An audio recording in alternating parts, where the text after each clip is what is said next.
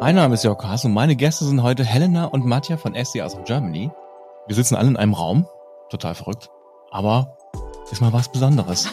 Ja, und wir haben uns auch darauf gefreut, mal was in Person zu machen. Ja, ja, richtig, ja. Es ist Genau. mal was anderes, wenn man auf einmal vor der Person sitzt und So in echt, das hat ja. richtig so Oh, du Interviewcharakter. So, Energie hier. ja, ich bin berühmt.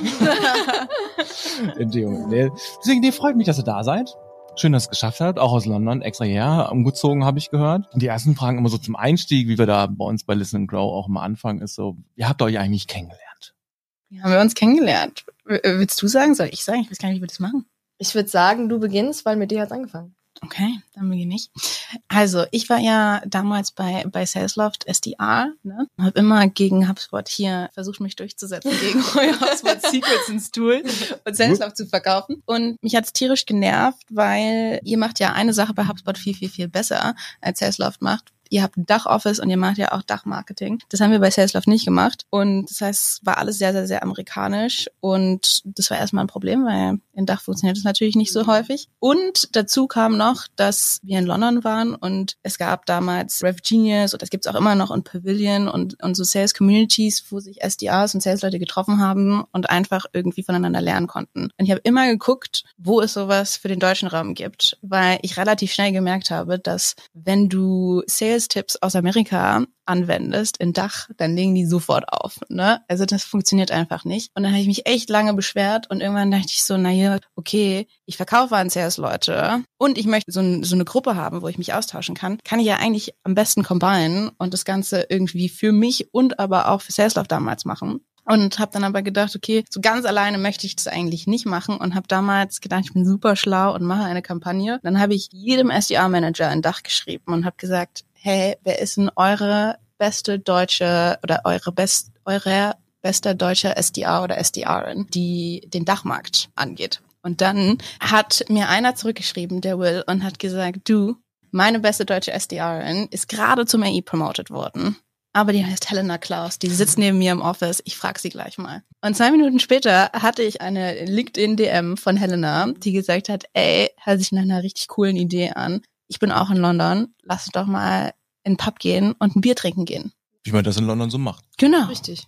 Und dann haben wir uns, ich glaube, zwei Tage, drei Tage später oder so, es hat Ja. nicht so lange gedauert, Ja, haben wir uns schnell, ja. in, in Piccadilly, am Piccadilly Circus, im Pub getroffen. Und ab dann kannst du vielleicht übernehmen. Ja, richtig. Und dann, auch in- zur selben Zeit, als sie daran gedacht hat, es war so, ich habe immer wieder daran gedacht, ach, es wäre schön, aber es war nie ein, oh, ich mache das jetzt. Sondern es war immer ein, ah, es wäre cool, wenn man mal, mal sich mit Deutschen austauschen kann. Aber SDA, das ist auch eine Rolle, die hatte man, in Dach ist die noch nicht so krass, Mhm. die kommt jetzt erst. Und dementsprechend, als Matthias sich gemeldet hat oder von wegen Will zu mir kam, dachte ich, ja, auf jeden Fall, richtig, richtig nice.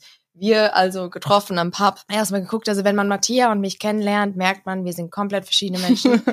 Wir Ich weiß jetzt nicht, was du meinst. also wirklich so unterschiedlicher geht's nicht mehr. Und genau deshalb funktioniert's auch so gut.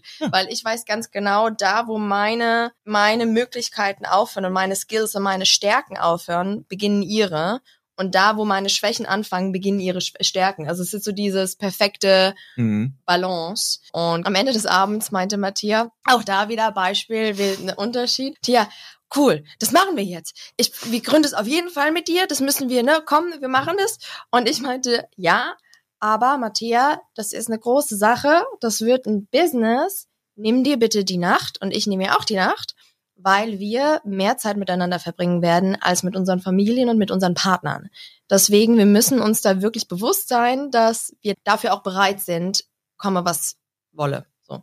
Und Matthias, Matthias Reaktion, ja, das mache ich, aber ich weiß ja jetzt schon, dass wir es gemeinsam machen. So, ne? So, ja, ich habe auch ein tolles Gefühl und ich glaube auch, das wird was, aber lass uns bitte morgen früh setzen wir uns noch mal eine halbe Stunde rein, lass uns morgen noch mal sprechen. Einfach, dass wir die Nacht drüber haben, einmal drüber nachdenken. Und je mehr, und das ist auch immer ein gutes Zeichen, wenn man auch selbst gründen möchte, je mehr du mit deinem, deinem Businesspartner darüber sprichst, desto mehr, meiner Meinung nach, solltest du begeistert sein von der Idee und die Möglichkeiten sehen. Und das war eigentlich der ganze Abend, als wir gesprochen haben und so ein, boah, dann können wir das und dann können wir das und dann können wir dahin gehen, dann können wir dahin gehen. Und dann gehen wir abends ins Bett, denken weiter drüber nach, wachsen, diese Idee und am nächsten Tag war es eigentlich relativ straightforward. Da gab es noch andere, mit denen äh, du auch gesprochen hast, aber irgendwo war dann einfach ein, hey, man ist da für den Long Run. Das, meine lieben Freunde, ist die Gründungsgeschichte von SDRs of Germany. Vielen Dank. So lobe ich mir das. Ja, so muss man das ja, glaube ab und zu auch mal einfach, einfach mal erwähnen. Wie, wie ist es in Wirklichkeit? Was passiert da eigentlich? Super. Vielen Dank. Das ist doch ein schöner Einstieg, genau so, wie ich mir den vorstelle. Und dann gibt es diese klassischen Icebreaker-Fragen, die man immer gerne natürlich auch nutzt. So, meine wäre jetzt zum Beispiel Remote, Hybrid oder Office.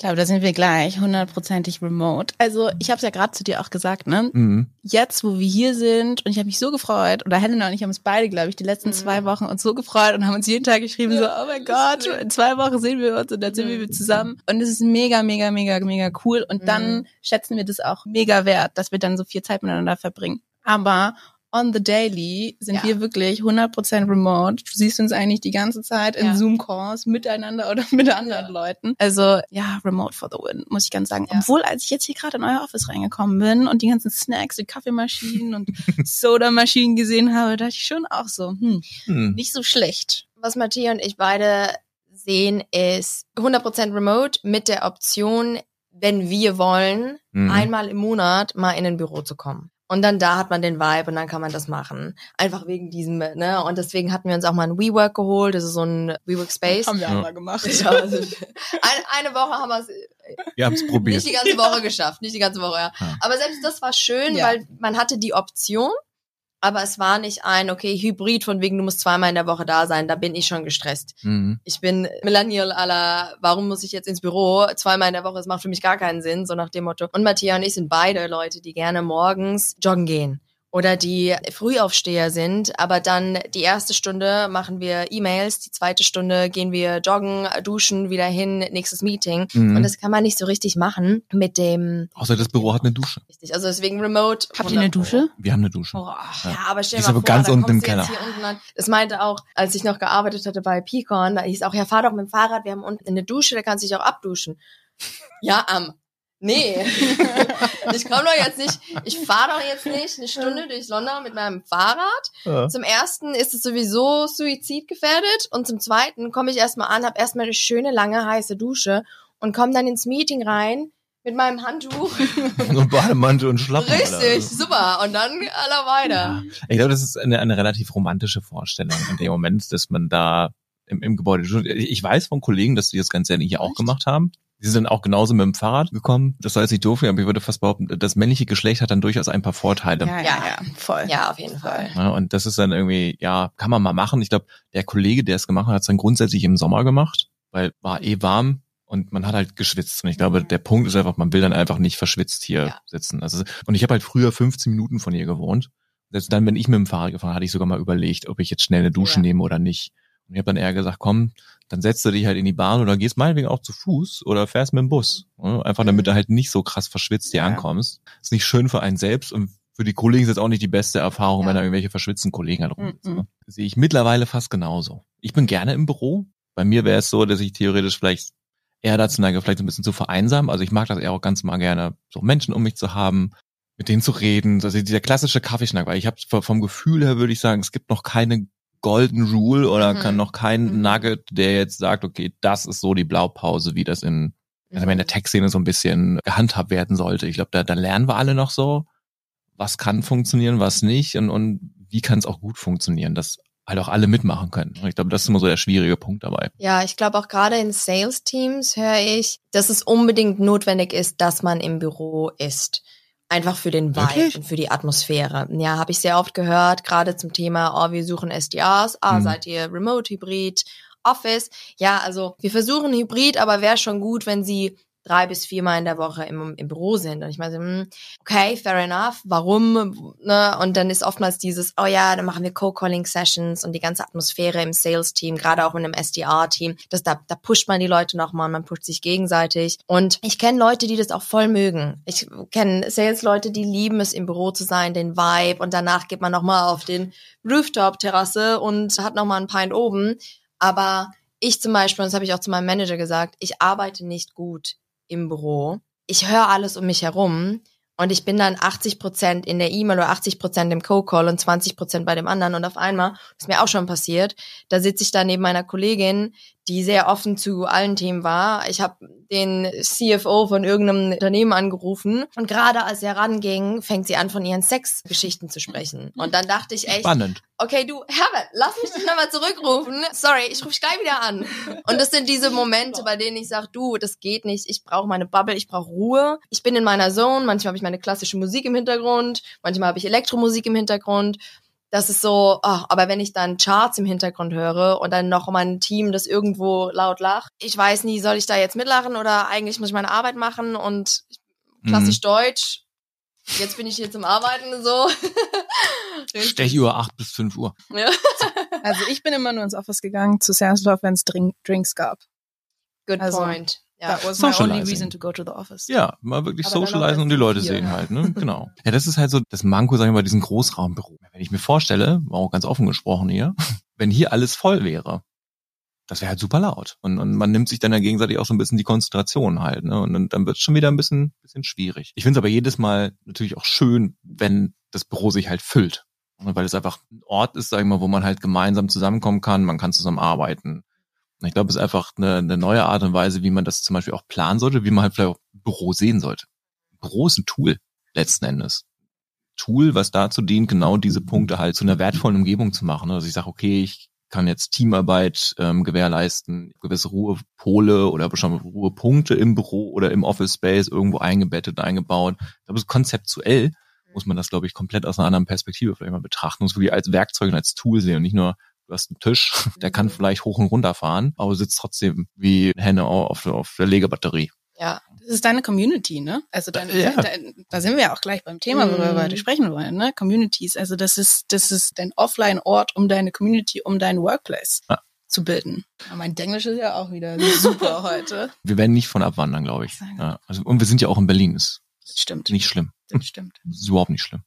Und heute geht's dann so ein bisschen nach diesen wunderbaren Einstiegsfragen auch genau um das Thema, was du gerade ansprichst, Community. ne? Also ihr habt ja eure Community jetzt frisch auch gegründet, jetzt dieses Jahr glaube ich mit mal, wir greifen richtig an. Wenn ich es richtig im Kopf habe, korrigiert mich da. Und da wollen wir mal so ein paar, paar Fragen besprechen. So die erste, das erste Thema, was mich wirklich so in dem Moment beschäftigt, würdet ihr von eurer Erfahrung heraus sagen, es ist ein Trendthema oder war es schon lange überfällig, das Ganze mal aus einer anderen oder aus einer organisationstechnischen oder aus einer community-technischen Brille zu betrachten und sich da gegenseitig zu, zu unterstützen, weil und ich habe schon ein bisschen Berufserfahrung in meinem Leben gesammelt, was die grauen Haare vielleicht bezeugen können. Man war eine ganz lange Zeit lang, glaube ich, im Vertrieb oder auch allgemein so im, im technischen Vertrieb oder auch im Sales, sage ich jetzt mal allgemein, relativ alleine. Der Also, Moment, wenn du AI wirst, ist der Moment, wenn du ein Lone Wolf bist. Ist Das so, oder? Ja, ganz Ja. krass gewesen, ja. Ich glaube, 100 Prozent, das war extrem überfällig. Eine Sache, die ich sehe im Sales und was schön ist, dass sich das jetzt auch dahingehend entwickelt und da kommen wir auch zu Millennials Generationswechsel. Man guckt sich Sales nicht mehr unbedingt als Zahl an, sondern auch als Mensch. Ich merke, das Team wird angeguckt, die Leute werden angesehen und nicht nur ein, okay, alles klar, du machst deine Zahlen nicht. Das ist so ein bisschen das alte Sales, du machst keine Zahlen nicht, mach mal mehr Calls. Mhm. Das neue Sales ist, du machst deine Zahlen nicht. Warum nicht? Was ist das Problem? Brauchst du Training? Brauchst du Sales Enablement haben wir jetzt? Das sind all diese Punkte, die sowieso mehr dahin gehen, wie können wir das Individuum besser un- unterstützen. Und Communities waren ja schon immer da. Wir haben Fußballclubs. Deswegen ist ja, ist ja Sport auch so krass, weil man als Fan Teil von was ist. Der Mhm. Moment, wenn du im Stadion stehst und du schreist mit Tausenden zusammen fürs selbe Team, das allein gibt's ja schon seit Ewigkeiten. Das hat in Griechenland angefangen mit äh, den Olympiaspielen. All diese Punkte, wir sind Social Animals und wir wollen Teil von etwas sein. Ganz einfach, wenn wir nicht Teil von was sind, dann werden wir ausgestoßen und früher war Ausstoßen, wir überleben nicht, weil wir müssen Teil von der Gruppe sein, um zu überleben. Mhm. Und jetzt haben wir das natürlich weitergebracht zu, allein Social Media kann so schnell einsam werden, weil man dann irgendwie ausgestoßen wird oder man ist Teil von was, von der Social Media Bubble. Oder wenn wir auf Event- Events gehen und Matthias wird von jedem erkannt, weil LinkedIn, das ist eine LinkedIn Bubble. Du bist Teil von etwas Größerem. Und deswegen Community, um deine Frage zu beantworten, war längst überfällig. Und es ist schön zu sehen, wie das jetzt in Sales kommt. Wir hatten aber meiner Meinung nach Communities schon immer, aber im privaten Feld. Das ist ein bisschen im Verborgenen. Richtig, in Dingen nach der Arbeit. Hm. Weil Arbeit ist ja, du wirst bezahlt, um deine Arbeit zu machen. Deswegen musst du ja auch arbeiten. Ich glaube auch niemand wollte Stammtisch nennen. Ja, oh mein Gott, ja, stell es mal vor. Aber warum nicht auch in der Arbeit? Warum nicht eine Arbeit machen, auf die du Bock hast, aber Mhm. bei der du auch weißt, hey, du kommst in eine Gruppe rein, bei der ihr euch gegenseitig austauschen könnt, um weiterzubringen. ich fand es immer so komisch in meinem SDA-Team, dass es so ein, zwei Leute gab, die immer ihr Target gehittet haben. So, ich hatte so meine Sachen, die ich mache, irgendwie meine Memes und meine Videos und, und so weiter und so fort. Und ich habe immer Target gehittet und andere nicht und dann andere wieder schon. Und keiner hat mal vom Management gesagt, ey, setzt euch doch mal in einen Raum zusammen Mhm. Und Richtig. spricht darüber, was die Mattia macht und Verrückt. was der Harry macht, weil die beiden sind die einzigen, die hier gerade Target hitten und die anderen alle nicht. Hm. Weißt du, was ich meine? Und es ging immer nur ein, okay, jetzt machen wir, die anderen müssen auch auf Target kommen, jetzt machen wir noch einen Code Calling Day und wer die meisten Calls macht, richtig. der gewinnt. Mhm. Und ich saß immer dort und dachte mir so, aber wir haben doch schon Leute hier, die es irgendwie drauf haben.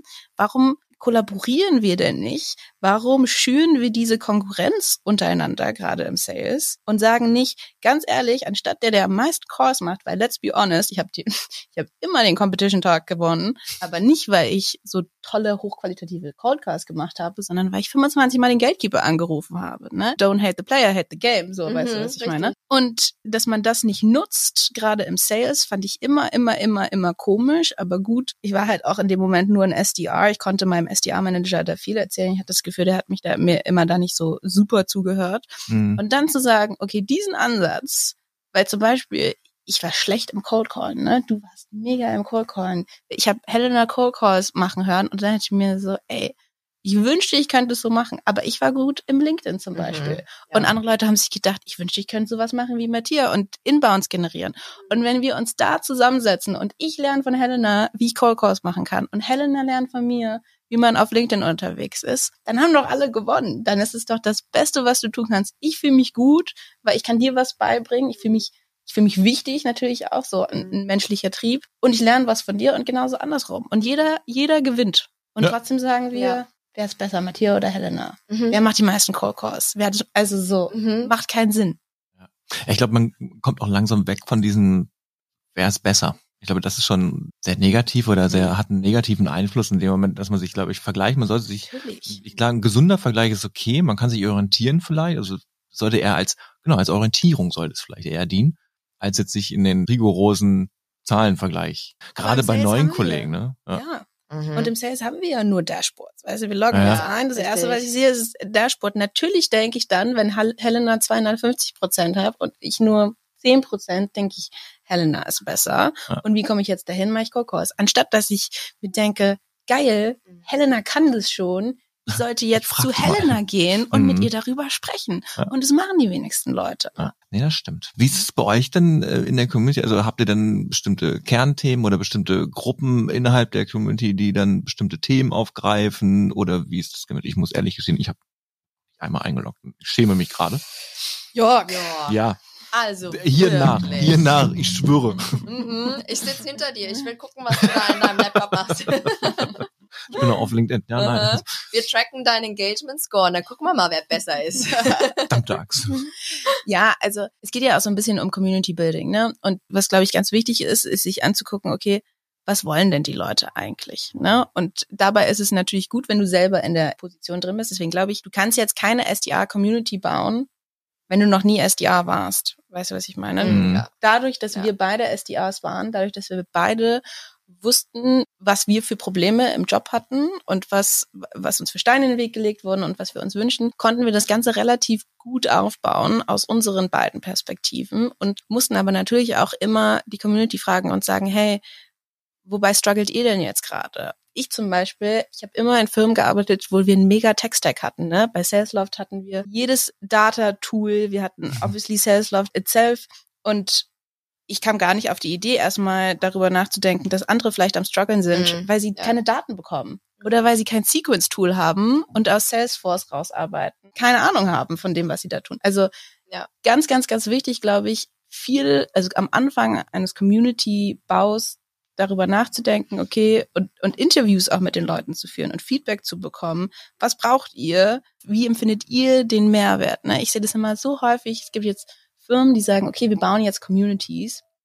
und wir bauen das so irgendwie um unser Produkt rum und wir wissen das schon. Und dann gehst du da rein und da ist halt zero Mehrwert irgendwie für irgendjemanden. Und, und ich sag immer, Leute, erst Community bauen, dann Produkt. Das ist ja genau auch das, was wir jetzt machen. Ne? Wir haben diese Community aus Passion gestartet und haben mal so geguckt, wo es hingeht. Ist jetzt relativ crazy geworden, ist relativ groß geworden irgendwie. Ja, und schon jetzt, verrückt, ne? Ja, total. Und jetzt bauen wir ein Produkt, weil wir jetzt wissen, was will die Community? Ja. Mhm.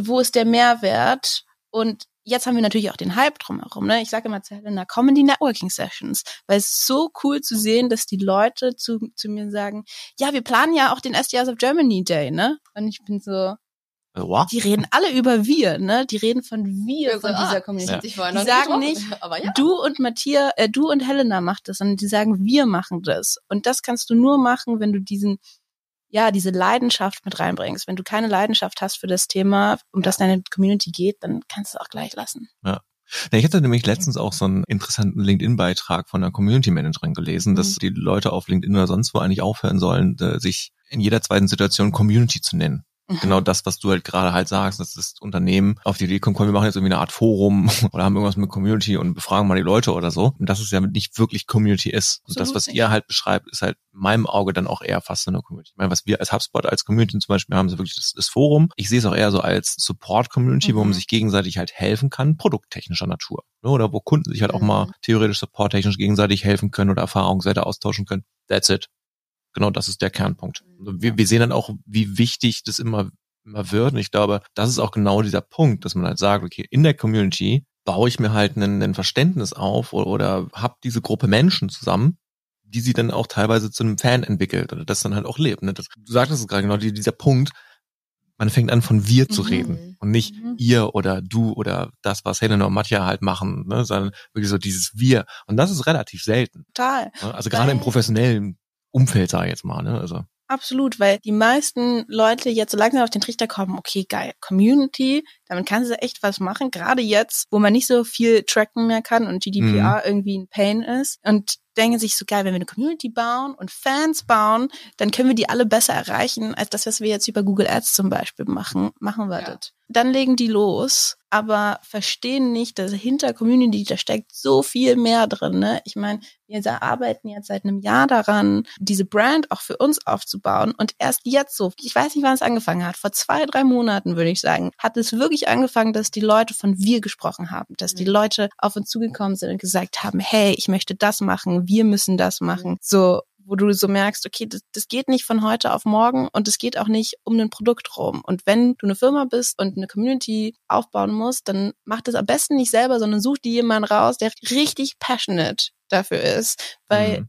wenn du nicht passionate bist, kannst du das einfach nicht rüberbringen und dann werden dir die Leute auch nicht folgen und die Leute werden sich auch nicht als wir bezeichnen innerhalb deiner Community. Ganz, ganz, ganz, Stimmt. ganz wichtiges Thema. kann man eigentlich für, für Unterstrich, Underscore. Ausrufezeichen, Exclamation Mark fertig. Genau so würde ich das fast auch, auch betiteln. Wenn ich eine Community hätte, habe ich aber nicht. Aber ich bin Mhm. halt aber Teil. Da bist aber äh, nicht drin. Weil bei euch, ja, ich bin ja auch in anderen Community. Also im Pre-Sales, also bei der eigentlichen professionellen Rolle ist ja so Pre-Sales Solutions Engineering. Da gibt's ja auch Communities, so das Pre-Sales Collective zum Beispiel, Ja. die Kollegen. Finde ich auch ganz cool. Und nicht ganz so im, im deutschsprachigen Raum vertreten, wie man es, glaube ich, gerne wäre.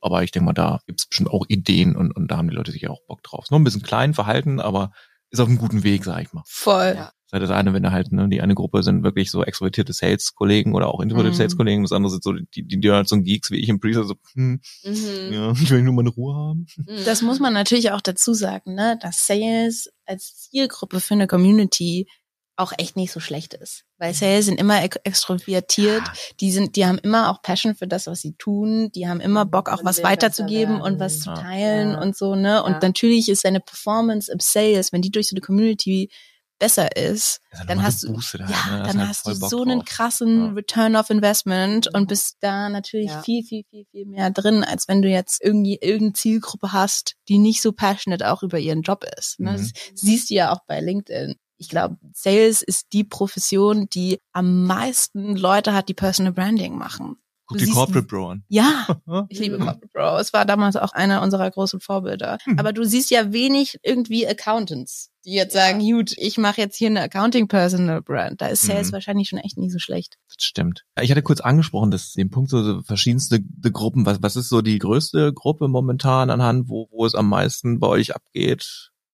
Auf der Du Plattform, was ich, Lerninhalte oder der Austausch, was ist so das eigentliche, das große Thema momentan bei euch in der, Ah, du meinst Content oder meinst du die Gruppe von wegen welche Position? Nee, ich meine eher, was ist so gerade das Trending-Thema bei euch in der Community auf der Plattform? Also was, was wird am meisten besprochen? Sind so Lerninhalte oder was Mhm. sind so Best Practices oder was sind so Lernbeispiele? Worauf sollte man sich konzentrieren? Oder Also momentan haben wir noch den Live-Feed und da werden zum Beispiel die letzte Frage Mhm. war ein generelles in dem Moment Problem. Man hat mal schnell eine E-Mail an drei Leute gesendet, aber drei E-Mails an die drei Leute, die eigentlich hintereinander laufen sollten. Und genau, also dementsprechend so Ad-Hoc-Themen. Ein großes Thema momentan natürlich ist AI. Ähm, Mhm. Deswegen sind wir heute Abend auch bei Tooltime, bei dem Event. Genau, Und Grüße gehen raus. Matthias, genau, da sind Grüße wir gehen uns dann. raus. Matthias spricht über AI und das ist ein großes Thema. Und der nächste Punkt, bei dem wir eben auch gesehen haben, okay, da ist ein krasser Mehrwert, der noch nicht bedient ist, ist, wie verkauft man in Dach auf Deutsch? Und Mhm. dementsprechend sind wir auch gerade daran, eine Masterclass zu bauen mit den Experten aus Dach oder Sales-Experten aus Dach zu allen möglichen Themen von E-Mail, Co-Calling zu Copywriting. Einfach um zu sagen, hey, die Leute, die Fragen haben, haben aber auch direkt die Leute, wohin sie gehen können. Das heißt, wir haben das letzte Jahr, also wir sind vor etwas über einem Jahr haben wir gelauncht, am 25. Januar. Um wie viel Uhr? Um 10 Uhr. Ah, Ja, was zehn? Payzeit. Ja, ja, genau. Äh, ich weiß es, ne? Am ersten Tag hatten wir 356 Anmeldungen. Und ich habe den ist Tag schon- davor zu Helena gesagt, ich sag Helena, ich bin froh, wenn sich zehn Leute anmelden, Ja, ja. weil dann haben wir zehn neue Freunde im SDA-Bereich. So, ne? Und dann am ersten Tag, Helena und die saßen da wirklich so und wir dachten so, oh mein Das ist so, so ein Gott. Filmmoment. Ja, also, ja. du guckst da Yes, so einer steigenden Zahl zu. Und dann waren wir so, okay. 2.0. Ja. wir waren vielleicht doch nicht so schlecht mit der Annahme, dass andere Leute das auch wollen. Ja. Ich glaube, ein ganz, ganz, ganz, ganz großer Punkt, und das sehe ich immer, weil wir fragen die Leute, wenn sie reinkommen, also wenn sie die Bewerbung abschicken, fragen wir Mhm. die, was erhoffst du dir aus dieser Community? Was halt super für ist, für uns ist, vielleicht für jeden einen Tipp, der auch eine Community aufbaut, einfach die Leute direkt mal fragen, was sie sich Ja. davon erhoffen. Mhm. Weil dann siehst du das nämlich, dann sehe ich das jeden Tag, was die sich erhoffen und dann sind manchmal halt Ideen dabei, wo Ja. ich denke, ah, cool, könnte man machen. Wenn, wenn dieser Punkt dann fünf, zehn, 20 Mal aufkommt, dann hast du den schon mal validiert. Und ich sag dir, 99 Prozent der Menschen schreiben Networking Ja. und Mhm. Austausch. So. Und das ist das, was die wollen und was auf LinkedIn anhand der, der schieren Masse zum Beispiel und dann haben die da irgendwie schon 20.000 Follower oder so und dann sind die nicht mehr so nahbar und dann hast du so das Gefühl, kann ich die jetzt anschreiben. Das ist das, glaube ich, was unsere Community sehr, sehr, sehr doll vorantreibt, dieses Networking, diesen Also Raum Leuten zu geben. Genau. ja, ja. Und gerade du weißt, wie die Deutschen sind, ne? Die Amerikaner, wenn du mal bei Rev Genius oder so reinkommst, ne? Die sind am Labern die Mhm. ganze Zeit hin Ja. und her. Und das haben wir auch gesehen bei uns auf der Plattform. Am Anfang waren wir so, warum schreibt da jetzt niemand? Warum Ja. redet da niemand? Warum Ja. Muss engaged einer, da es muss niemand? einer das Eis brechen. Genau, So, und so schlimm es jetzt auch mag, halt- aber Ja. du brauchst jemanden, der so ein bisschen anfängt damit. Voll. Ist So. Ja. Und die musst Ja. die, du musst die Leute nudgen dahinter. Haben wir zum Beispiel die Speed Networking Session gemacht, wo ganz klar der Aim war, dass die Leute genudged werden, untereinander zu networken. Da hast du fünf Minuten Zeit. Alle fünf Minuten triffst du jemand Neues aus der Community, musst aber nichts machen. Das ist wie so Chatroulette damals. Ne? Mhm. Kommt immer ein neuer, kommt immer eine neue Person rein und du triffst CSOs, AEs, AMs, alle möglichen Leute und hast fünf Minuten mit denen zu networken das beste Event, was wir haben in unserer Community einmal im Monat, wo sich immer 100 Leute anmelden. Aber das wussten wir Sein hat so nur. vor manche träumen. Hä? Sein hat so vor manche träumen, ne? ja, Mhm. absolut. Mhm. Aber nur und dann und dann weißt du, dann siehst du danach, dann schreiben die Leute auf LinkedIn und sagen, boah, es war so geil. Ich war bei dieser Networking Session, ich habe Ja. zehn neue Leute kennengelernt, ich habe eine neue Career Opportunity, einen Mentor gefunden. Das ist das, was die Leute wollen. Richtig. Aber das musst du halt die Community fragen. Ne? Ja. Das ist so einer der größten Learnings, die ich, die ich mitbekommen habe. Du denkst ganz häufig, bist du so in unserer, in deiner eigenen Bubble. Oder Helena Mhm. und ich merken das, wenn wir auch mal die Webseite oder so neu machen und wir denken so, ja, glasklar, was wir Macht hier machen. Sinn, ja. Und dann kommt jemand anders auf die Website und denkt sich so, äh, was macht was ihr denn? hier? Ich weiß nicht, was ihr tut, weil du halt oft in dieser Bubble bist und einfach aus dieser Bubble rauszugehen. Und wenn du schon so viele Menschen aktivierst oder auch wenn du gerade noch am Anfang bist, einfach mit diesen Menschen zu sprechen und zu fragen, was die wollen. Ja, 100 So simpel, ne?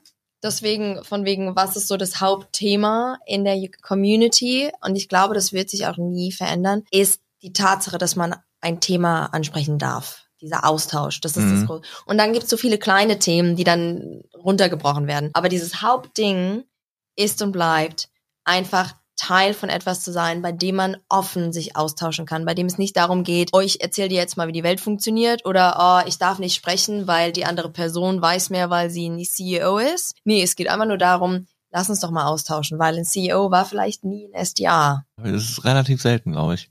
Total. Zu meiner Zeit, wo ich angefangen habe mit Vertrieb, hat man das noch Telesales genannt. Mhm. Telesales. Ist jetzt auch im Nachgang so ein bisschen der niedrige. Ja. aber- Ja. Naja. Und es ist auch Ähm, krass, weil wenn du, wie, wie, ich meine, wir heißen SDRs of Germany und du würdest denken, da sind 100% die SDRs drin. Und wenn du aber in die Zahlen guckst, da sind dann, ich glaube, letztes Mal habe ich geguckt, so 50 bis 60 Prozent SDRs, 30 Prozent Leadership, CEOs, CSOs, Head of Sales, die reinschreiben, in was erhoffen sich aus der Community, sich mit SDRs zu vernetzen und zu sehen, was geht gerade ab, Ja. wie, wie, wie laufen die Strategien momentan. Ne? Die kommen auch so häufig zu mir und sagen, Matthias, ich weiß, ich muss meine SDRs coachen, die kommen gerade aus der Uni, aber ich kann denen nur coachen, wie man die gelbe Seiten aufmacht und anruft. Weil so habe ich das damals gelernt. Mhm. Ich weiß nicht, wie man jetzt auf Mhm. einmal Salesloft Ich benutzt. habe Leitfaden. Ja. Ah. Ja. Keine Ahnung, Ja. wie ich Sequences baue oder Cadences oder wie ich, wie ich LinkedIn benutze oder Personal Branding. Da hast du so einen Mehrwert und ich glaube nicht, dass wir, wenn du in die Community kommst, du denkst, boah, ey, also mega Content. Also ich glaube, wir haben super guten Content und wir geben uns da Mühe. Jetzt dieses Jahr kommt da noch mal viel, viel, viel mehr.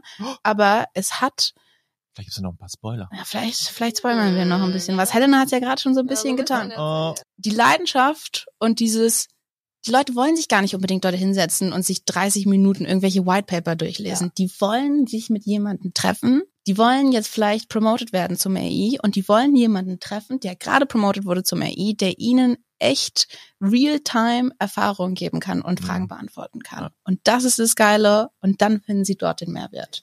Events ist dann auch ein großes Thema Voll. vermutlich. Ne? Ja, voll. Ja, auf jeden Fall. Voll. Ja, finde ich gut. Ja, sehe ich jetzt auch immer wieder mehr, dass halt wieder mehr Events natürlich auch kommen. Ich glaube, das ist so ein bisschen so die, dieser, dieser Überdruss von, klar, Remote, wir hatten das Eingangsthema ja schon, Remote, Hybrid oder Office. Und das eine führte so ungefähr so ein bisschen zum anderen, aber ich glaube, dieser Event-Charakter, diese Networking dann nochmal vor Ort, das ist ja das, was wir hier gerade auch erleben, so dieses sich gegenüber sitzen. Ne, sich mal echt sehen, also das Ja. macht nochmal richtig viel aus, glaube ich, wo dann Ja. auch diese Networking-Events in diesen Communities und auch bei euch nochmal einen ganz wichtigen Faktor einfach dann, glaube ich, auch bekommen zum Austausch halt einfach. Und ihr macht das ja nicht alleine. Also ihr habt ja auch euch äh, klugerweise ein Ambassador-System ausgedacht. Mhm. Wie läuft denn Absoluter das? Gamechanger. Das läuft ziemlich gut. Ja. Ich glaube, auf die Idee sind wir gekommen am ersten Tag, als sich die drei, Oh, okay. als sich Ja. so viele Leute angemeldet haben, weil ich habe so zu Helena gesagt, ich so, hey, Helena, Wie machen wir denn das jetzt? wenn da jetzt so viele Leute drin sind, dann erwarten die halt auch richtig Ja. viel, ne? Wie, Ja. wie sollen wir das tun? Und, äh, schon am Anfang der ersten Woche haben uns echt viele Leute irgendwie geschrieben, so, ey, mega nice, darüber habe ich schon immer nachgedacht, ich habe es nur nicht gemacht und so weiter und so fort. Und dann haben wir irgendwann gesagt, okay, es gibt so viele Leute, wir sind eine Woche live und die sind jetzt schon krass leidenschaftlich darüber. Lass die doch einfach mit reinholen. Die helfen uns damit. Ja. Die, für die ist es cool, weil die können ihr Netzwerk verbreiten und so genau, Mhm. können das in Interviews sagen, dass sie halt sowas machen. Win-win. Und schon wieder, egal was du machst, nicht nur im Community Building, überall, ne? Wenn du schaffst, immer Win-Win-Situations Ja. zu machen, wo nicht nur du gewinnst. Weil Ja. hätten wir denen gesagt, ja, ihr macht jetzt alle Branding für uns und macht LinkedIn-Posts und ihr kriegt davon gar nichts, wäre kacke gewesen, hätte keiner gemacht. Aber Mhm. the fact, dass in jedem jedem Step, den wir versuchen in der in der Community und im Unternehmensaufbau zu tun, dass es ein Win-Win für jeden gibt, Ja. das macht das Ganze, glaube ich, erfolgreich. Weil dann gehen die Leute raus und machen nicht Dinge für dich, Ja. sondern für uns, Ja. weißt du? Und deswegen war das echt ziemlich clever, die Ambassador-Geschichte. Auf jeden Fall. Das ist auch das, was ich am Anfang meinte, von wegen, wenn du deine LinkedIn-Posts äh, machst, Matthäa, dieser Gedanke darauf zu haben, hey, nicht, was will ich jetzt erreichen, sondern was bringt es denn den anderen? Und im Endeffekt ist das ja genau das, was du auch im Verkauf machst. Du willst ja herausfinden, was ist der Mehrwert für meinen potenziellen Kunden, weil den Mehrwert kaufen sie. Sie kaufen nicht mein Produkt, sondern die Lösung, was mein Produkt bringt oder was auch immer das dann der Mehrwert und der Value ist. Und genau da bei den Ambassadern oder bei jetzt den Experten, mit denen wir zusammenarbeiten, Es ist immer eine Frage, wie können wir einmal einen Mehrwert geben, der einem sowieso schon bewusst ist und wie können wir einen Mehrwert geben, der vielleicht noch nicht bewusst ist. Wie zum Beispiel, hey, Personal Branding auf LinkedIn, wir pushen deren Post, wir pushen deren Mhm. Präsenz, weil wir sagen, hey, ihr seid unsere Ambassador. Wir erwarten nicht, dass ihr nur rausgeht und SDA so Germany pusht, sondern wir stehen voll hinter euch auch.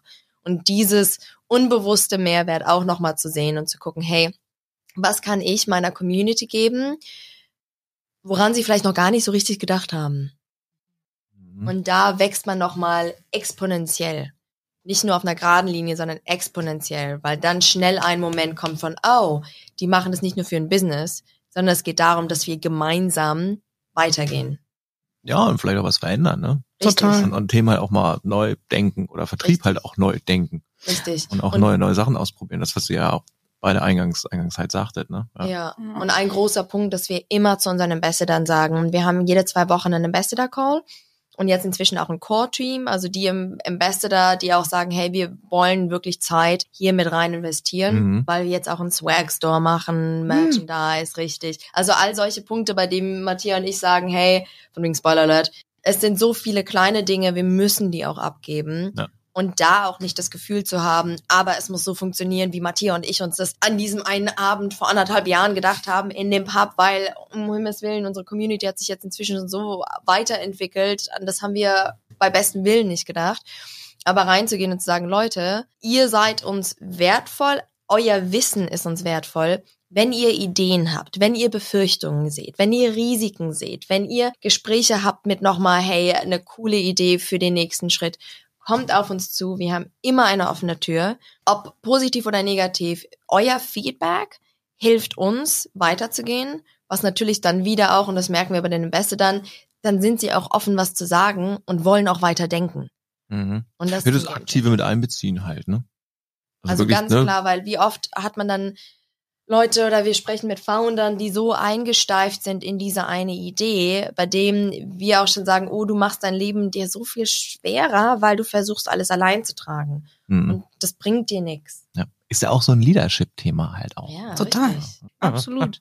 Und das ist so krass, weil zwischenzeitlich war ich so, habe hab ich mich zwischenzeitlich schlecht gefühlt, weil ich denke, boah, ne, die, die machen so viel auch für uns. Was wären wir ohne die? Und die posten so viel und wir kriegen so viel Zuspruch und so viele Community-Bilder schreiben mir und sagen, wie hast du das geschafft, dass so viele Leute Posts machen und so stolz sind, bei euch dabei zu sein? Was machst du mit denen? Zahlst du denen? Und ich sage ganz ehrlich, am Anfang zwischenzeitlich habe ich mal gesagt, ah, ne, als das erste Geld reingekommen ist, ich meine, mittlerweile machen wir wirklich viel Geld mit der ganzen Geschichte, aber am Anfang war das ja gar nicht so. Wir haben immer gesagt, Leute, irgendwann Ja.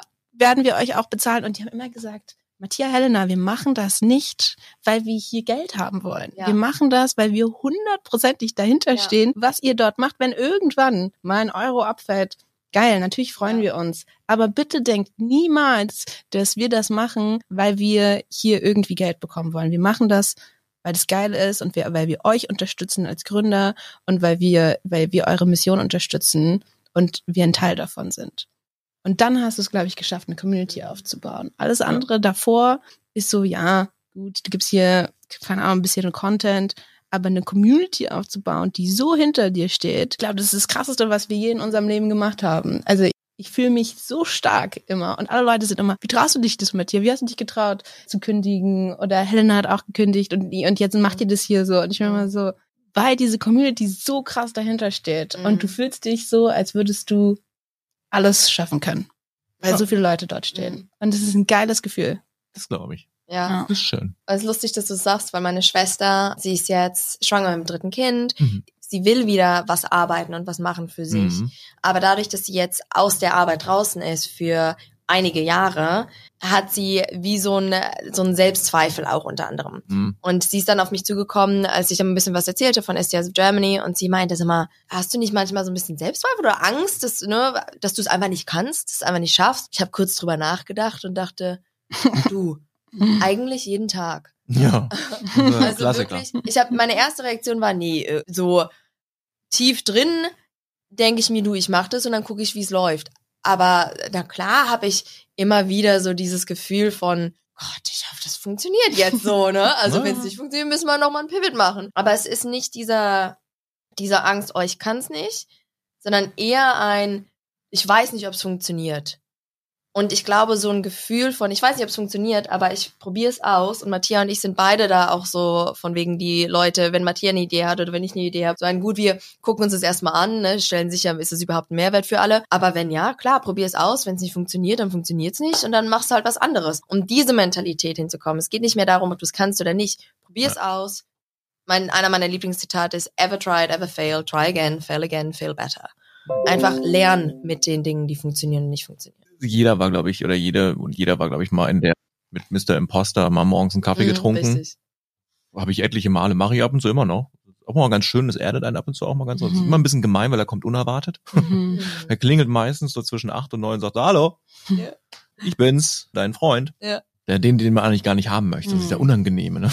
ja, genau das mit dieser Truppe dahinter, mit den Menschen dahinter, das ist, das ist, glaube ich, mit so mit das, das Schönste. Wenn ja. diese intrinsische Motivation halt mit dazukommt. Ja. Und dass, dass sie von sich aus sagen, ey, wir haben Bock. Ne? Ja. Wir, wir wollen das jetzt hier und nicht sagen, ich mache das für die Kohle, für den Schein oder für, für sein, für die Klicks oder sonstigen. Ne? Deswegen macht es das auch so glaubwürdig. Ja. Ne? Und deswegen macht es auch so viel Spaß, auch jetzt für mich theoretisch als noch Außenstehender, ja, ich werde mich anmelden, das dann auch so mitzuerleben und das dann halt auch mitzusehen. Größtenteils das, was ich ja gesehen habe, was ich ja sehe, ist meistens ja nur auf LinkedIn. Mhm. Aber das, was ich dann halt sehe, ist halt jedes Mal echt, ich gucke mir auch diese Live-Inhalte teilweise mit an. Ja, und mhm. da bin ich auch mit dabei. Oder guck, man, man ist automatisch irgendwie so ein bisschen mit gefangen und gesagt, ja komm, da muss ja irgendwann sein, was, was, da kannst du jetzt das mitnehmen oder so, ne? Und mhm. wenn es nur ein paar Sätze sind von irgendwem, die jemand sagt oder die, die eine Kollegin aus einem anderen Unternehmen gesagt hat, wovon man was lernen kann oder was man mitnehmen kann. Das, ja. das ist ja schon die halbe Miete, glaube ich. Absolut, dabei, ne? absolut. Ja. Was mich immer persönlich freut, sind die Jobs, die ihr auch mitpostet. Das heißt, ihr habt ja auch Jobpostings bei euch. Mhm. mhm. Und da ist mir aufgefallen, ihr seid einer der wenigen, die, klar, Jobposting ist jetzt nichts Neues, äh, ist jetzt nicht irgendwie äh, Rocket Science dahinter. Nur bei SEAs of Germany finde ich, ist es ihr seid eine der wenigen Communities, die dann auch explizit an erster Stelle mit das Gehalt mit draufschreiben. Und das ist mir direkt mit aufgefallen. Das finde ich halt sehr, sehr gut, weil gerade SDA, BDA, Telesales, nennen wir es, wie wir es wollen, ist eine Einstiegsrolle. Und ich finde es halt nur fair, wenn die Menschen, die sich dann für diese Rollen oder für diese Arbeitsumfelder äh, interessieren, dass sie halt wissen, was kommt unterm Strich dabei raus. Weil letzten Endes auch wir und jeder andere auch, der muss irgendwie sein Haus oder seine Wohnung oder seine Unterkunft, sein Essen, sein Auto, seine Versicherung, seine Kinder, müssen da irgendwie überleben und das dann auch bezahlen. Und das finde ich gut. Und das ist relativ selten. Und das würde ich mir bei Unternehmen theoretisch auch gerne mal wünschen, dass es halt mit da drauf steht. Aber auch wieder daher, dass wir in dieser Position waren und ja, ne? wir uns ja. immer drüber aufgeregt haben, als ich, als ich das Unternehmen gewechselt habe, dass niemand mir sagt, wie viel ich jetzt hier verdiene als SDA und ich manchmal drei Runden Interviews gemacht habe und mir am Ende die gesagt haben, ja, 24k im Jahr und dann noch ein bisschen Commission. Und ich so, na, ich kann nicht mal meine Miete mit 24k in London bezahlen. Weißt ich du, was gesagt, das ist auch in London. Absolut Bullshit. Und ich habe drei Wochen mit Interview Prep dafür verbracht. Und hätte ich auch beim ersten Sehen, wenn äh, hätten sie 24k drauf geschrieben, hätte ich mich einfach nicht beworben und hätte die Zeit nicht ja. verschwendet. Und deswegen sage ich, ich glaube, es ist so, so, so wichtig, dass das Thema, um das du deine Community aufbaust, dir am Herzen liegt und du dir auch Gedanken darüber machst. Ja. Weil so oft haben wir Probleme, gestern haben wir ein großes Problem gelöst, wo mhm. wir mit einem Partner dort waren und wir, also wir, wir wissen nicht, wie wir das Problem lösen. Aber dadurch, dass wir selber in dieser Position waren und wir es geil finden, abends um zehn, zwei Stunden darüber zu reden, okay, wie kriegen wir jetzt den Mehrwert oder was hätten wir uns mhm. damals gewünscht, ja. weißt du? Ja. Und dann kommen wir auf eine Lösung und dann hast du auch eine geile Lösung, die für die Community gut ist und nicht ja. nur für dich. Deswegen haben wir immer gesagt, das Jobboard, wenn wir einen Jobboard machen, und wir sind beide jetzt nicht die großen Recruitment-Fans. So, wir haben nie gesagt, so, boah, wir, wir wollen jetzt die Recruitment-Branche revolutionieren. Aber mhm. wenn wir ein Jobboard machen, wenn wir unsere Community-Jobs anbieten, dann so, wie wir sie auch damals gerne hätten bekommen. Ja. Ja, es erlaubt auch einem mal ein bisschen zu vergleichen. Einfach um zu gucken, hey, alles, das Job oder die Jobs sind gleich aufgebaut. Äh, man hat dieselben Informationen und auch da wieder wir wussten, okay, am Anfang haben wir ja mit der Community gar kein Geld gemacht. Ja. Wir haben Geld reingesteckt. Ja. Mhm. Ähm, und irgendwann ist es und hatten auch keinen Job mehr. Und hatten keinen Job mehr, richtig so. Ah, fun fact, ja, richtig. Äh, super. Und das war so ein bisschen unsere Hauptmotivation. Es klingt jetzt vielleicht ein bisschen romantisch, aber die Hauptmotivation war, wenn wir damit kein Geld machen, können wir die Community nicht weiterführen. Das ist ein Problem es ging weniger darum, ne, wir können auch Part-Time-Jobs machen, wir können auch, ne, wir bekommen schon irgendwie wieder Geld. Aber wenn wir kein Geld in die Community stecken können, dann wird die Community sich nicht weiterentwickeln und irgendwann ausfisseln. Mhm. Und dementsprechend haben wir dann überlegt, okay, wir hatten verschiedene Leute, die auf uns zugekommen sind, oh, wir suchen auf jeden Fall Job-Opportunities. Okay, cool, alles klar, ist ein Mehrwert für die Community, lass uns da mal reingucken. Wir haben mit den Ambassadern gesprochen, Leute, was denkt ihr davon? Und dann haben wir über sechs Monate Umfragen gemacht innerhalb der Community. Leute, das ist der Plan. Wir wollen aber sicherstellen, dass das ein Jobboard für euch geeicht ist. Also wirklich ein auf euch spezialisiert. Was sind die Informationen, die ihr auf jeden Fall drin haben müsst? Mhm. Und dann kamen diese sechs Fragen, diese sechs Fire Questions, die wir alle unsere Kunden gefragt haben. Die dann auch, als wir jetzt in die Recruitment-Partnerschaft mit Hire gegangen sind, mhm. auch da gesagt haben, Leute, das sind die sechs Fragen, dafür kennt man unser Jobboard. Hire natürlich wir lieben die sechs Fragen auf jeden Fall. Die haben sie, ich glaube, vier davon haben sie selbst auch schon gecovert. Mhm. Dementsprechend haben sie zwei einfach noch hinzugefügt. Die müssen beantwortet werden, damit es ein fairer Austausch ist, auch von der Bewerberseite. Mhm. Und dann wieder ein, okay, was hat uns gefehlt? Was wollen die Ambassador und die Community? Und daraufhin kommt das Produkt erst danach. Innovation durch Irritation. Ja. Finde ich gut. Auch wieder so dieser Community-driven Approach. Genau. Und das halten wir jetzt auch weiter, jetzt auch mit der Recruitment-Partnerschaft. Einfach weil wir sagen, hey, wir müssen uns natürlich auch weiterentwickeln als Community. Dementsprechend, Spoiler Alert.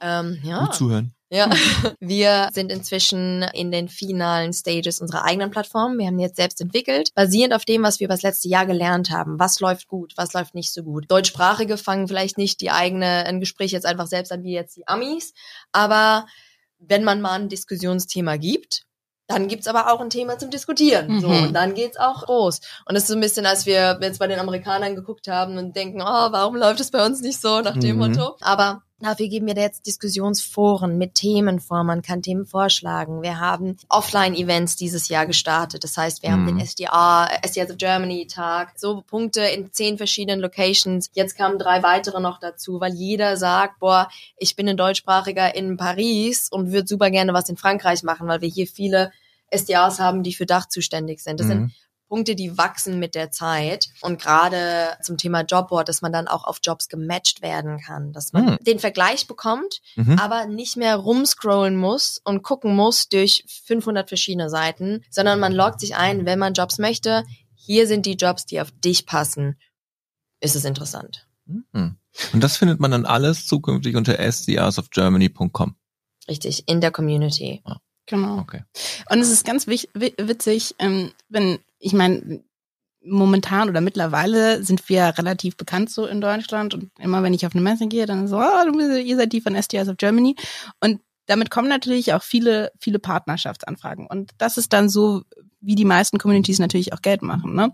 Durch diese Partnerschaften und wir müssen uns immer mit denen hinsetzen und sagen, Leute, wir sind keine Ads-Plattform. Wenn ihr mit uns partnern wollt, dann müsst ihr Mehrwert der Community geben. Ansonsten zahlt ihr für etwas, was euch am Ende gar nichts bringt, weil wenn ihr da jetzt einfach nur Ads reinpumpt, ohne Mehrwert zu geben, dann funktioniert das nicht. Und die meisten Leute verstehen aber nicht dieses, wie muss man eine Community pflegen, wie kriegt man Geld aus einer Community, wie kriegen wir die Leute dazu, vielleicht mein Produkt zu kaufen, weil es das beste Produkt ist. Ne? Die, alle Leute haben damals Salesloft aus der Community gekauft, weil das ein gutes Produkt ist für eine Sales Engagement Plattform aber nicht, weil ich die ganze Zeit nur Sales-Love-Werbung geschaltet habe, ne? sondern weil ich den Tricks gezeigt habe. Was kann man alles machen? Was gibt's für coole Features bei Sales-Love, die ich genutzt habe, um mein Target zu erreichen? Dieser Mehrwert in einer Community und wie man in einer Community arbeitet und sie bespielt, ist ein ganz, ganz, ganz, ganz, ganz schwieriges Thema, was die meisten Leute noch gar nicht so auf dem Schirm haben, ohne dass es aber nicht funktioniert. Wirklich auch dieses auf beiden Seiten, wie kann man alles wenn da bist du auch nochmal richtig gut. Das finde ich immer ganz spannend, wenn wir über verschiedene Unternehmen sprechen. Du siehst, es gibt, es gibt keine Konkurrenz. Und das finde ich so cool. Weil ich finde ich finde es immer sehr anstrengend, gerade auch im Sales und gerade, ich hatte einige, leider auch weibliche Kollegen, die mich extrem als Konkurrenz gesehen haben, bei dem ich sage, du, Wir bedienen zwei komplett verschiedene Märkte und Mhm. selbst wenn ich über deinem Target bin, ist ja das es ist nicht eine Konkurrenz an sich. Es ist ein cool, lass uns doch zusammensetzen. Du bist gut darin, ich bin gut darin. Und in Sales hat man oftmals dieses Konkurrenzdenken, aber lass uns mal zusammen hinsetzen, auch mit Partnern, wie können wir Mehrwert schaffen, anstatt einen selbst sich zu pushen, zusammen verschiedene Unternehmen anzugucken und zu gucken, hey, auf einer partnerschaftlichen Ebene, wie Mhm. können wir gegenseitig was machen, egal ob wir eigentlich vielleicht Dinge ähnlich machen, man kann es ja auch noch besser zusammen machen. Und das finde ich immer super, super spannend. Das ist Sehr der angenehm. Grund, warum jeder Sales-Trainer mit uns arbeitet und Ja. sich nicht denkt, scheiße, SDS of Germany nimmt meine Kunden weg, sondern Ja, die richtig. arbeiten mit uns. Das finde ich sehr schön. Wir reden schon ziemlich lange, Ja. muss man Mhm. sagen. Ich meine, wir können noch Stunden so weiterreden. Das ist auch immer toll. Mein Tag sagt irgendwann halt Stopp. Euer sicherlich auch. Ich finde das alles total wertvoll und man könnte sicherlich noch mal drei Millionen Folgen davon aufnehmen und, und darauf was zu sagen. Und vielleicht kriegen wir auch noch mal die Chance. Eine Frage hätte ich. Einerseits, wie ist es denn überhaupt so selbstständig zu sein? Weil ihr macht das jetzt vielleicht, also ihr seid jetzt bei einem Jahr fast. Ja, oder? Ein Jahr, ein Jahr habt ihr jetzt. Juni hatte ich gekündigt. du ich habe August gekündigt, Ende August. Ja. So, also man ist fast an einem Jahr und dann SEO of Germany an sich läuft ja auch jetzt schon über ein Jahr, hatte ich jetzt, glaube ich, richtig verstanden. Genau. Wie ist es, selbstständig zu sein? Weil man war das ja vorher wahrscheinlich noch nie. Und wie ist es, zu zweit selbstständig zu sein? Ich war vorher selbstständig. Ich bin Schauspielerin. Dementsprechend war ich Hm. sehr lange selbstständig und bin es gewohnt, meinen Tag so plan, also wirklich mich selbst auch, so jetzt muss man hier weiter. Der Unterschied zu allein selbstständig zu sein und zusammen selbstständig zu sein, ist, dass man viel mehr gepusht wird, weil man jemanden hat, der dich accountable hält. Dafür bin ich extrem dankbar. Also ich hätte nie, nie SDS of Germany, erstens SDS of Germany alleine gründen können. Zweitens ein Unternehmen an sich, glaube ich, alleine gründen können, weil mir da der Counterpart fehlt. Also deine erste Frage zu beantworten. Ich persönlich bin nicht so richtig, deswegen auch Remote-Arbeit. Mhm. Ich, ich brauche die Freiheit, die Flexibilität. Das habe ich auch zu meinem Manager ge- äh, gesagt und der war absolut supportive, super, super unterstützend. Aber der Moment, wenn ich das Gefühl habe, ich bin in einen Raum, 9 to 5, bin ich, ich bin nicht kreativ, ich habe keine Lust mehr, warum mache ich das überhaupt? Weißt du, so nach Hm. dem Motto. Aber der Hm. Moment, wenn ich meine eigenen Zeiten machen kann, dann arbeite ich auch am Wochenende, aber weiß, ich kann am Donnerstag halt auch mal um 4 Uhr aufhören. Diese, diese Balance, so funktioniere ich am besten. Dann zu dem Punkt jetzt mit SDS Germany, mit jemandem gemeinsam zu gründen und da, deswegen meinte ich auch, lass uns nach dem Pub einmal drüber schlafen, weil wir werden so viel Zeit zusammen verbringen. Wir werden so viel diskutieren, wir werden so viel weinen und so viel lachen gemeinsam. Bist du dir sicher, dass ich die Person dafür bin? Und bin ich mir sicher, dass du meine Person dafür bist? So nach dem Motto. Mhm. Und deswegen, ich bin bis heute, äh, gucken uns Matthias, äh, Matthias und ich uns teilweise an und sagen, boah, ohne dich hätte ich das nie machen können. Hm. Einfach weil man sich gegenseitig so pusht auf zwei verschiedenen Ebenen. So, ich hoffe, das hat die Frage beantwortet. Ja, deine Zeit ist auch um. Ach, super. Sehr gut. Ja, für mich, ich war davor nicht in der Selbstständigkeit. Wenn ich jetzt zurückdenke, denke ich, ja, natürlich muss ich selbstständig sein. Ich habe totale Autoritätsprobleme, wenn mein Manager mir irgendwas Ja. sagen möchte. Ne? Es ist nicht einfach. Wer mir auf LinkedIn folgt, weiß, dass ich oft darüber spreche, was für Struggles ich habe und wie, wie ich manchmal dort liege und denke, oh mein Gott, was tue ich hier? Aber es ist eine der letzten Jahre jetzt gewesen, in dem ich am, am meisten gewachsen bin, in dem ich am meisten aus meiner Komfortzone rausgegangen bin und mich so bestärkt auch fühle.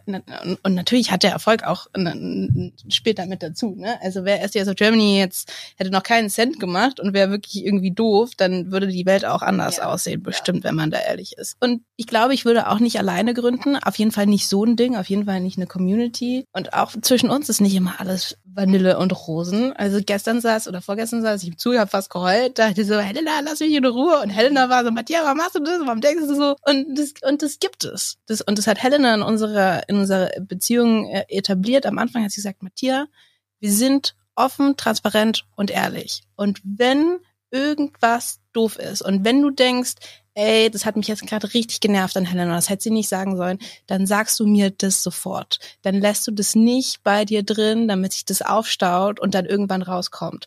Und das war am Anfang für mich auch echt eine Ungewohnheit, weil Mhm. ich habe und das passiert häufig, ne, ich habe keinen Filter und sag dann irgendwas doofes auf einem Call und Helena denkt so, Matthias, kannst du doch nicht sagen, warum sagst du sowas? Aber ich weiß ganz genau, sie ruft mich danach an und sagt, Matthias, kurz Feedback, das war echt nicht gut, dass du das gesagt hast. Und dann sind wir okay und dann reden wir darüber und dann gehen wir Mhm. auseinander und dann fangen wir wieder normal an. Ne? Und das ich glaube, meine Beziehung mit Helena als Gründerin ist eine der gesündesten Beziehungen, die du haben kannst, weil wir genau wissen, if something happens, we'll talk about it. Mhm. Und ich weiß immer, woran ich bin. Und ich finde, das ist so, so, so, so wichtig Ja. in generellen Beziehungen, aber bestimmt noch wichtiger in Gründerinnenbeziehungen, weil I know you have my back and, I, Mhm. and you know I have your back. Und es ist nicht so, dass ich rausgehen kann und sagen kann, oh, Helena macht immer das und das nervt mich und bla bla bla. weil ich habe ja schon darüber geredet, ich habe es ja schon Helena gesagt. Und selbst wenn Ja. ich sage, ey, das hat mich genervt bei Helena, das ist nicht schlimm, weil Helena weiß es auch selber, Ja. weißt du? Ich meine, in der besten Ehe ist nicht alles mal rosenrot. Ja, Ich glaube auch, es wäre falsch, wenn das so wäre, Ja. um ehrlich zu sein. Ich wäre. Ich spreche aus Erfahrung. Ja, ja, weil das ist ja die Friction. Friction erzeugt die Hitze und Hitze erzeugt Feuer und Feuer ist, was Ja. wir brauchen. So nach dem Motto, deswegen bin ich so dankbar, dass wir so verschieden sind und dass wir diese, ich weiß ganz genau, jetzt zum Beispiel gestern, als wir das Gespräch hatten, ich meinte zu ihr, Matthias, wir sind so weit gegangen, ich kann uns hier hinbringen, aber von hier musst du übernehmen, weil ich weiß, dass du da noch mal eine Perspektive hast. Ich brauche deine Perspektive darauf. Mhm. Und ich habe mich nur abgefuckt die ganze Zeit und die ganze Zeit so, das ist Kacke, das ist Kacke, das ist Kacke. Und Helena war so, ja, Matthias, aber jetzt bring die Lösung, bitte, ich brauche jetzt eine Lösung dafür. Ja, und dann kommt die beste Idee auf der ganzen Welt. Hm. Und das sind so diese Momente, bei denen es, ja, diese Friction, das sind die Momente, wenn man wirklich nochmal wächst und gemeinsam wächst. Und eine Sache, ich weiß die Zeit, aber ich hatte auch mit, äh, mit meinem äh, Freund darüber gesprochen. Und ich meinte, im Endeffekt, die Beziehung zu Mattia ist mir wichtiger als die Beziehung zu der Community, weil Mattia und ich im Endeffekt die Community weiterbringen müssen. Das heißt, es ist so ein bisschen, liebe ich mein Kind mehr oder liebe ich meinen Partner mehr? Mattia und ich, das muss funktionieren. Wenn da es ein Problem gibt, dann wird die Community nicht, Mhm. nicht mehr funktionieren. Und deswegen ist das Nummer eins und alles weitere, ob ich meinen Willen bekomme oder Mattia ihren, das ist der nächste Punkt. Das Mhm. erste ist immer die Beziehung Ja. zwischen der Person. Das ist wie miteinander zusammenwohnen. Ne? Richtig. Das ist ja bei Richtig. mir und meiner Frau genauso. Also es ist wundervoll, nur es ist auch mal schön, wenn man auch Zeit für sich hat. Absolut. Ja, 100 Pro. Deswegen Remote Work. Ein Glück gibt's Remote Ehen. nee, super. Das war eine äh, fast mehr als wundervolle Stunde mit euch beiden. Es hat sehr viel Spaß gemacht. Wir packen natürlich alles, was wir hier heute irgendwie so ein bisschen erwähnt haben, auch in die Show Notes und Mhm. den Link zu der Community, wo ihr dann alles findet rund um die Events, wo ihr euch anmelden könnt, wo ich mich auch anmelden Ja. werde. natürlich über einen bestimmten Ambassador-Link wahrscheinlich von euch beiden irgendwo, damit er irgendwann attributed wird, weil so ist es im Sales. genau, und dann bedanke ich mich sehr herzlich bei euch. War echt schön. Noch mal zum nächsten Mal oder ich werde auf jeden Fall weiterhin verfolgen, was, was bei euch so abgeht. Habt noch einen schönen Tag und bis heute Abend bei Tooltime. Ja, vielen Dank, uns Jörg. drauf. Wir haben uns vielen Dank für die gefreut. Einladung. Ja. Super. Macht's gut. Danke Ciao. fürs Zuhören. Tschüss.